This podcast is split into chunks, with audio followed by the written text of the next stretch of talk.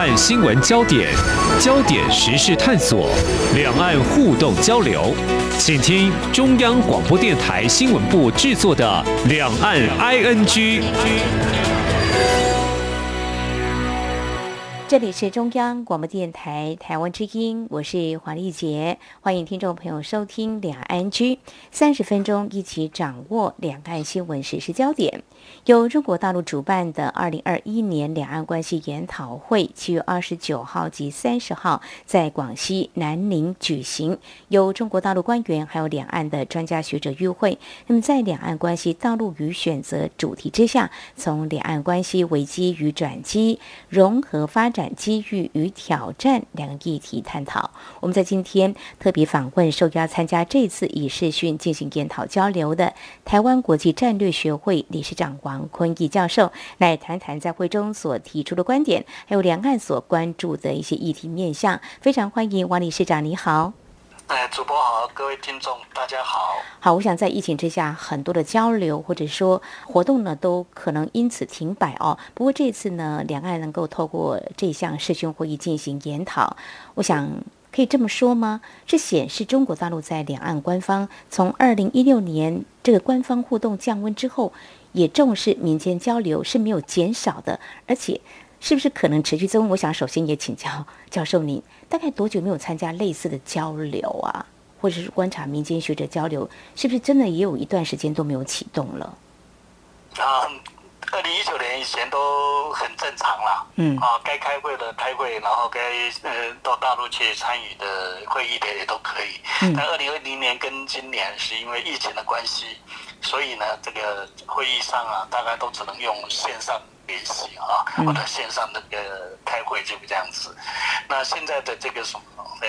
因为疫情的关系，所发展出来这种线上开会的这种系统啊，也很方便。现在每一个人都可以在家里面哦，那直接在呃电脑上面直接就连线到这个现场去了。现场是大荧幕的，所以听得很清楚，呃，看得也很清楚。跟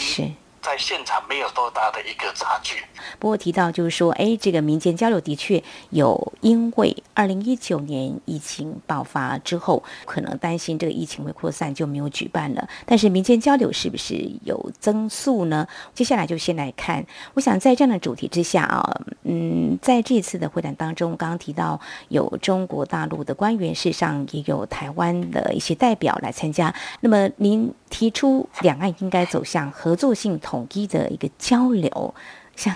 请教授来谈谈，为什么在这样的场合您会提出一个合作性的交流？合作性的交流不是先要有呃善意吗？或有共识？嗯，基本上这一次的研讨会哈，说实话是我参加过这个大陆的两岸关系研讨会里面，算是规格最高的一次了。嗯，啊，因为它是有这个国台办的主任刘杰一啊带领了这个，大概是他有国台办的重要的这些干部啊，还有各地省台办的主任啦哈，和重要人物在南宁的现场这样参与哈。嗯那所以呢，这是规格算是很高的。那海研中心的研讨会大概已经有四年没有举办了，这次突然呃这种这么高的规格来举办，那么代表民进党执政已经五年多了啊，国台办不能只是做这些啊都是会台措施而已，还是要有一些比较属于积极主动的这种哦跟台湾交流或者跟台湾对话，算是一个场域吧，或者一个机制这样子的情况。那当然在这样的一个场域里面，我们可以发现到就是。说这一次呃，立营的人士没有参加，嗯，也没有主要的像国民党当权派江启臣这一边的哈，国民党中央的人派人去参与，只有这个现场只有这个，呃，洪秀柱啊，前主席。呃，在参与，在台湾线上也没有这个国民党人员参与，所以可以看得出来，就是说，在大陆这一次的会议里面啊，一个很重要的，我们可以听到的，从这个呃国台办主任刘杰英的一个开幕式的演说到，呃刘金川哈，就他们副主委到闭幕式的这个演说里面，都只有一个主调，就是反独。反独，声音哈就很大。嗯嗯那为什么这一次的这个情况，我们可以观察到，就是说，其实差不多也在同一时间哈，呃，之前就上个礼拜哈，那么美中之间哈，这个副国务卿啊，啊，是啊？薛尔曼他们跟中国大陆也在天津举办了一场会议。是。那大陆呢，呃，派出了外交部的副部长然后谢峰跟他对谈。当然，王毅也出面了啊。嗯。那所以呢，美中关系里面，它其实有很多问题，它要去处理很多的这种包含了呃阿富汗的问题，包含了这个呃人权的问题啊，甚至台湾问题啊，哈，那问题相当相当的多。那所以呢，这一次可以看得出来，在美中的这种外交的场域里面，他们。大概就只有表述一个台湾的问题的一个立场，也就是美国不得干涉哎中国内政的这种问题，他把台湾问题当成一种内政嘛啊，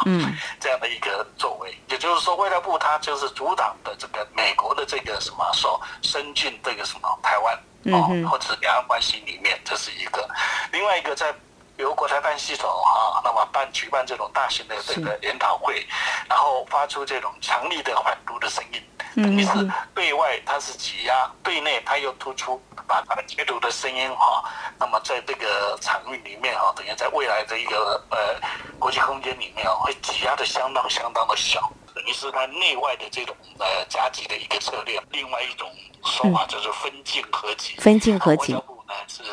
呃是对美，啊，那么强力的压制这个台湾。啊，这个美国对台湾的这个问题，呃，教授，我想请教一下，就是说反台独一直是中国大陆在强调重申的，那趁美国雪曼副国务卿的访问，他借此来重申，你又加压，这时间点在这个时候有什么不同？之前已经看到这个白宫呃印太事务官的那个坎贝尔哈，他已经讲了哦，美国不支持台独，等于是表述给中国听了，美国不会支持台独。好，那既然美国已经不支持台独了，那你这个时候又用这个国台办的系统，哈，那么开这么大的一个研讨会，然后来强力的反独，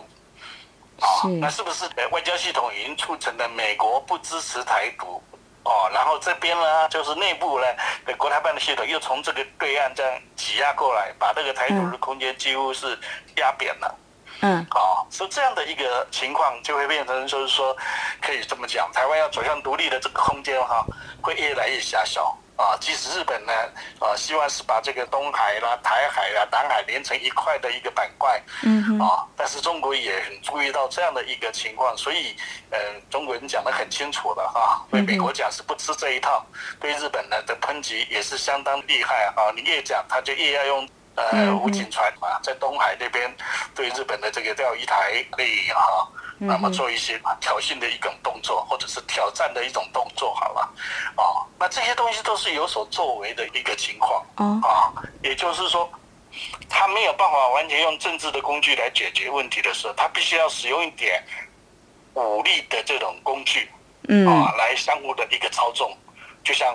大陆不放弃这个对台军机哦的绕台，他也没有放弃在对岸举行这种军事演习，这是军事工具。嗯哦，所以双方可以看得出来，就是外交、政治哦，两岸的政治还有军事工具是三个工具里面同时在操纵的。哦哦，是。所以台湾越是这个什么呃向美国靠的时候，大陆这一方面的力道就会越强。哦，这是一个问题。好，那么台湾在面临这样的一个强力的一个挤压的一个呃国际空间之下的时候，我们呃该如何寻找自己的出路？就是说，呃，台不台独先不谈了吧。最重要的是什么？你还是要跟大陆有所互动。毕竟我们这个经济还是呃很多是依靠大陆的出超嘛。目前出口还是占蛮大比例。嗯哼。呃，比较高度的一个成长率哈，所以这一块领域里面，特别是在这疫情之下的时候，你是不能放弃的啦。哦，那不能放弃的话，那能做什么呢？所以只好我在想想，就是说，那么两岸如果能够趁着这个机会，大家做一个合作性的这种呃交流的话，也是一个人开始一个机会，嗯。哎，未来的话，就走向统一之路，哦。那那当然，或者是合作性的台独，或者合作性的统一，都可以再讨论。是未来事嘛，我们就不要去去预设它最后的结果。但是合作性总是要的嘛。但是你对大陆不能讲说我在合作性的台独嘛，所以我们就要用一个词汇叫做，我就把它用一个叫做合作性的统一。是非常谢谢教授哦。是在这个部分呢，我想再啊确认一下，就是说中国大陆为什么在这个时候他会。选择。利用国台办来举办这样的一个研讨会，您解读就说啊，反台独的一个压力是比较大的。可以这么说，就是美国总统拜登在一月份上任之后，他是不是联合了很多的国家，所谓的盟友？中国大陆看到这样的一个情况，所以呢，也看台湾跟美国的关系比较深化的一个交流，所以他是发出这样的讯号，是不是？没有错哈，因为我们在看那个天津会谈里面哈，那美国他们特别提到的一个观念，就是说跟大陆之间的一个交流啊，或者是跟大陆的一个对，呃，不管是竞争对抗，这个大国竞争啊，最重要还是重实力原则。是，我们可以看得出来，就美国的实力，其实，呃，大家都可以看得出来哈，就是他可能。不像以往啊，就冷战结束之后那么厉害了，因为这几年呢，就相对的中国崛起以后，它的实力也增强了，啊，那美国人是因为个过去二十年的这个反恐战争，让自己的这个实力啊停滞了，然后在这一两年的 COVID-19 疫情的的影响，美国的经济实力也相对的呃受到了影响，啊，所以变成就是说两美中之间的实力的天平。啊，就越来越接近了。嗯那在这样的一个情况之下，那么美国还要再强调实力，它的实力来自哪里？这实力当然就是因为拜登的这个联盟的政策。嗯哦，他也结合了这么多的国家啊，包含了这个四方安全对话机制哈，就是美日啊。印澳呃四国的这个元首的会议，是。那么跟这个欧盟的的会议，还有北约的这一个高峰会啊等等的这些，你可以看得出来，就是说美国已经结合了这个呃主要的一些盟友哈，嗯那么对大陆哈对中国等啊形成一个呃外包围的一个状态，啊，所以美国在强调实力的原则的时候是一个群体的，嗯哼，啊。那么这个群体是每一个人都有实力的，而不是一个什么空壳子的。跟大陆所讲、所强调的这种实力又不太一样。大陆的实力或者是中国实力，它其实是一个单一的。它虽然结盟了这个很多那个第三世界国家，可是这些第三世界国家的实力其实是没有办法跟这些少数的强国哈来对应的。包含了俄罗斯，俄罗斯虽然跟这个嗯中国有半结盟的一种味道。但基本上，俄罗斯还是在美中两个关系里面哈，其实是比较极强的哦，还在观望的那种感觉。所以中国要面对这个美国的结盟来讲的话，它我们讲叫做猛虎难敌猴群呐啊啊！所以你独立想要靠对抗美国的这样一个联盟的实力的时候，还是有它的一个问题存在。哦，好，那所以在这样的一个问题之下呢，是不是用战狼外交就可以解决的？这个实力的一个差距的问题也不太可能嘛，嗯所以他还是要有一个操作的策略。这个操作的策略就是，他自认为可以平视美国，自认为可以东升西降的。所以在这样的一个情况的时候，我把声音喊得很大，但事实上可以看得出来，就是说不只是对美国声音喊得大，嗯哼，现在是国台办啊，对反独的声音也开始发出来了。哦，嗯哼哼，对，所以这是一个什么那个喊话的时代了。哦，喊话的时代，好。声音讲的大的话，嗯，就怎么样？就感觉很有实力的味道。是，那么整体来看，就是说中国大陆面对啊台美关系的友好，或者说美国对中国大陆采取所谓的外包围的策略，它反而是对啊台独压力是啊大增的哦。那么这是在我们节目前半阶段针对中国国台办呢旗下的海峡两岸关系研究中心在日前主办了一场二零二一年两岸关系研讨会，这代表什么样的意义呢？是不是啊两岸的民间交流会增温，或者说中国？大陆有什么样的思维？我们非常感谢台湾国际战略学会理事长王坤野教授呢，跟我们谈谈你的观察。稍后节目后半阶段，我们再针对在这次会议当中你所提出一个合作性统一的交流，呃，怎么样来开启呢？稍后我们节目回来再请教授来谈你的观点。今天的新闻就是明天的历史，探索两岸间的焦点时事，尽在《两岸 ING》节目。这里是中央广播电台台湾之音，听众朋友继续收听的节目是两岸居。我们在今天节目邀请的来宾是台湾国际战略学会理事长王坤义。那么日前受邀参加中国大陆啊国台办所举办的一场研讨会，那么有哪些的关注焦点？那么这场研讨会呢，有中国大陆的官方来出席，呃，比较遗憾的是没有邀请台湾的官方啊，还有官方的智。库，但是谢谢我们理事长呢啊，可以从你个人的观察来看这场的研讨会，中国大陆所关注的一些面向。不过还是先来谈刚才我所请教的，嗯，教授就说你在会中提到说，两岸还是可以有合作性的交流。所谓合作性的统一的交流，你说先不要谈台独这个字眼，先把它抓掉了，因为这可能呃还是有很多讨论的空间哈。但这个部分的话，呃，两岸之间目前有一些善意吗？如果说九二共识，其实中国大陆非常坚持两岸的这个政治性的一个基础，但是目前应该是还没有，但是善意应该是会有吧？比如说，我们看到蔡英文总统在七月中的时候，对于嗯河南的水患呢，表达了啊这个慰问，这个是不是一个好的开始呢？是的哈，我因为其实我写这篇文章的时候，发表这篇论文的时候啊，那么一开始我也是特别提到的哈，那么湖南省因为持续遭到的这个洪灾啊，那蔡英文总统还有这个赖清德副总统啊，苏贞昌都分别向荷兰的民众表达慰问之情。嗯 呃，国台办也第一时间感谢台湾各界的一个慰问哈。那么可以看得出来，两岸还是在特别是灾难的一个情况之下哈，还是有互动的啊。可以这样子可以产生一种良性互动的啊的一个状态。那这这是一个好的开始啊。也就是说，这种互动本身来讲的话。呃，都不用是太多的所谓意识前提的，嗯，这就是一个善意，是啊，就像我们两岸的选手在冬奥的的一个对战的时候，嗯，其实输赢。啊，对，没有特别的一个感觉。当然，我们觉得说，哎，台湾输了，就会感觉好像比较优异一点。但是大陆也很为我们的选手加油的。嗯哦，同样的，我们赢了，他们也是一位加油的。所以两方面的一个良性互动，哦，其实是可以靠很多善意，哦，或者是很多理解啊，来达成的。那么他谈到这个合作性的一个概念的时候，那么其实，在国际社会早就提过了哦。那么在一九九零年九月份的时候，当时加拿大的那个外长哈克拉克哈，那么他在联合国大会里面就提出了这个合作性安全的这个概念啊。那就因为说这用用合作性的安全来讲的话，才有办法建立呃亚太安全体系哈。嗯。那这个合作性安全呢，有一个概念哈，它当然还是预防危机的一个出现哈，而不是事后的处理。嗯哦，就是国际间呢危机在出现的时候，那么也可以先预做预防，而不是说呃发生了以后再来处理这样子。啊，那么这里面也可以透过正式的与非正式的这种安全机制来进行整合。哦，我们讲正式的当然就是政府的机构，非正式的就是一个什么啊这个非政府的组织哈，NGO 的这个什么的往来或者智库的往来哦这样的一个情况。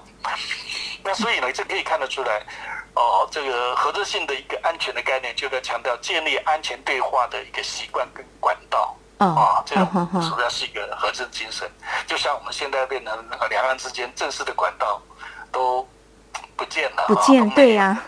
那我们当务之急应该先启动这样的平台，这个机制再回来嘛，对不对？对啊，但是你可以看得出来啊，这一次这个国台办举办的这样的一个会议的时候，事实上他也在开始启动这个管道、这个平台呀，对。但是因为这个动作也只能是一个试探性的，哦，因为两岸已经中断对话太久了，太久哦，起码疫情的影响已经对话的太久了，嗯，他也不可能再去找政府与政府之间的接触，哦，因为。起码，蔡政府是不接受九二共识的，所以他政府与真的接触是不太可能的。那他这次没有找这个国民党的啊当权者啊，是当前派的一些参与，也可以看得出来，他对国民党的现在目前的这个呃江启臣这一派哈，感觉还是有一点不信任的，还在观察，因为他对呃从二零二零年的那个失败以后，江启臣基本上还是呃觉得应该检讨九二共识。所以可以看得出来，现场要去的就是这个代表，大概就是诶洪秀柱，洪秀柱哦，这种前主席，对，这个前主席洪秀柱，他是比较这个是什么坚持的一个支持九二共识哈，一手扣表的这种立场的人啊，所以可以看得出来，就是说大陆也应该也知道，就是说这个两岸都中断也不是一个办法，所以先启动这种所谓非正式的平台。哦，这这个东西就可以看得出来，其实大陆大概也急的希望两岸哈不要中断了，因为国台办不只是举办这一次，他之前哈就比方这一次的前一个礼拜，他还是在上海举办过呃台青的这种青年发展的这个论坛，是。哦，台商的论坛什么都有哦，很多的类似的，因为呃这边过去不方便嘛，所以就带当地的这个什么台青或者是台湾的学生，甚至台湾的教师。是，那么呃，举行这种所谓台青的一个论坛，哦，所以他们还是很积极的在呃做哈，反而是我们这边就比较消极的啊，在防啊，从民党的制定这个国安无法反渗漏法之后，几乎是只有防啊，防的大家去做交流啊，这样的一个动作，所以变成就是呃，在两岸的一个关系里面。最近以来啦，哦，大概这个大陆想要再取回这个什么发球权，发球权，哦，哎，他们主动性就是了。那台湾还是在守的这一面，消极面的这个防守，哦，这样的一个操作。那是因为现在是有疫情，所以国门封起来了，所以你防守方便。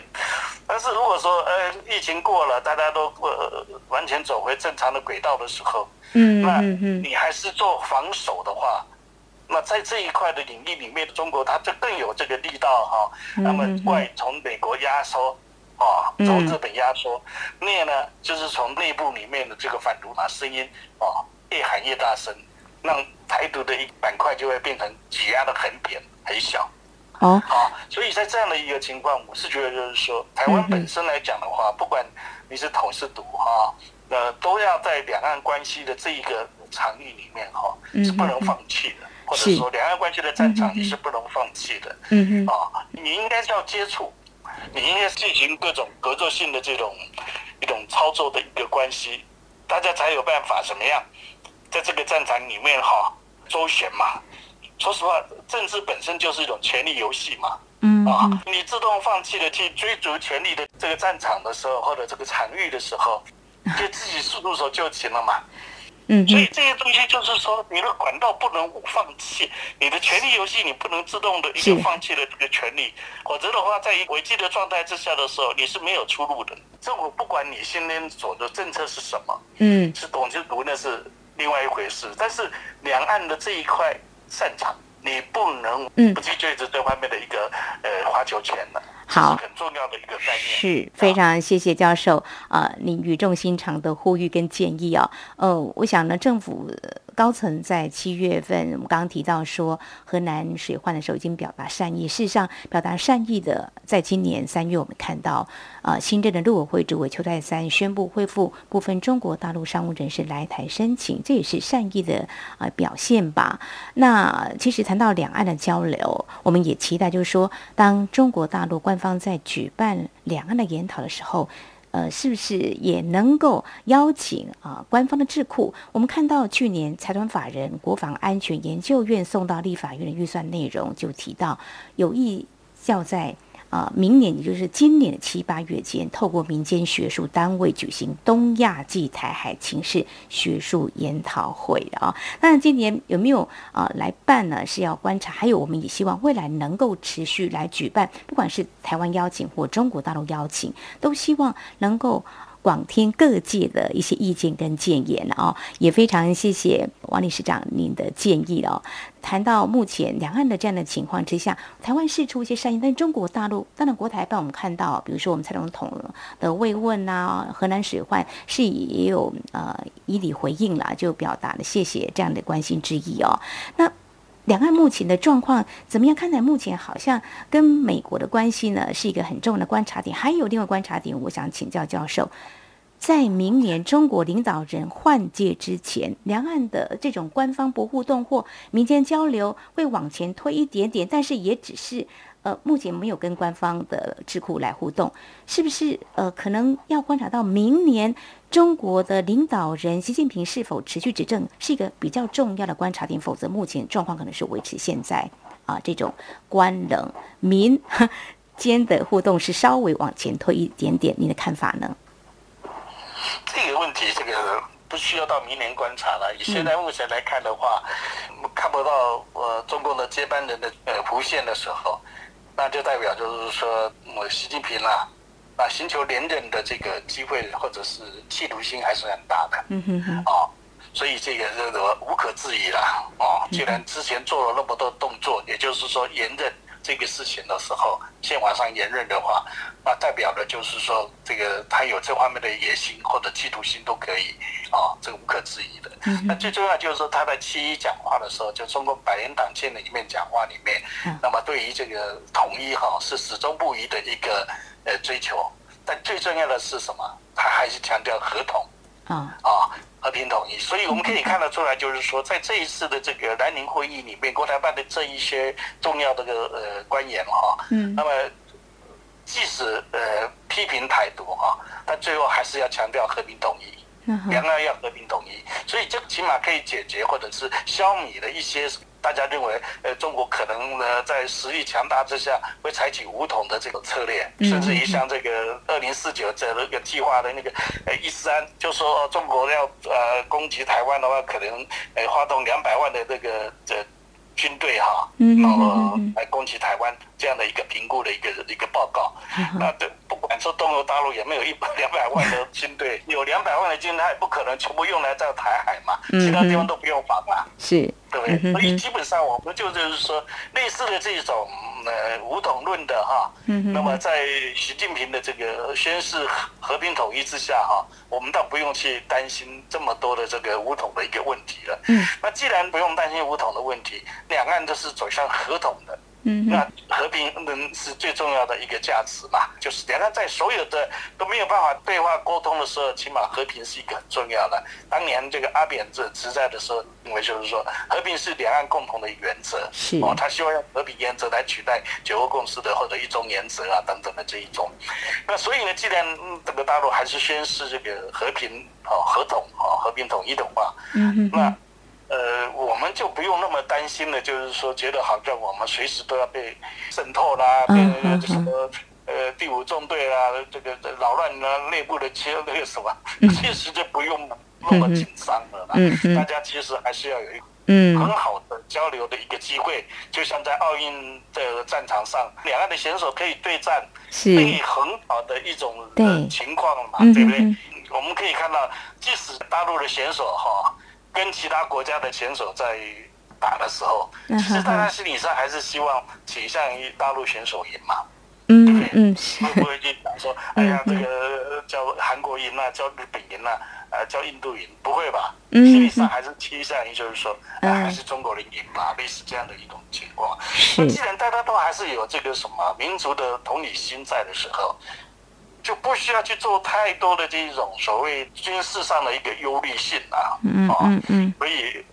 打开大门，打开心胸，这个勇于这个交流的话，抢回这种交流的一个发言权，我觉得这个才是这个目前民进党政府或者是邱泰山啊，想要春暖花开啊，嗯嗯，可以比较更积极的一个作为。啊，如果还只是都是在那边喊话啦，不动作的话，那我觉得也是可惜的。陆委会应该更积极的交流。是，我想呃，关心两岸情势的朋友，应该也都会觉得，每次都是从中国国台办或是。啊，台湾的我们的陆委会，中华民国的陆委会呢，呃，提到对两岸的政策立场，不如呢，两岸呢是不是有更多的沟通机会？不管是这个官方或从二轨做起，也非常好。像这一场的两岸的研讨会就非常好，当然也希望更多官方智库也能够有机会来参加了哈。刚教授有提到，其实呃，习近平在今年七一中共建党百年党庆的时候，他的确是提到坚持一中原则、九二共识，推进和平统一的进程。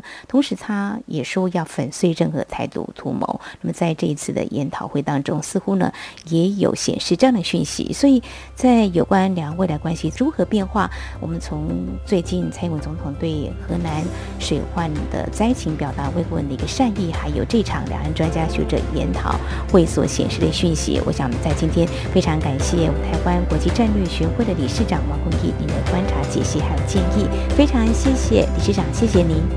哎，谢谢谢谢大家。好，以上呢就是今天节目，非常感谢听众朋友们的收听，黄丽杰祝福您，我们下次同一时间空中再会。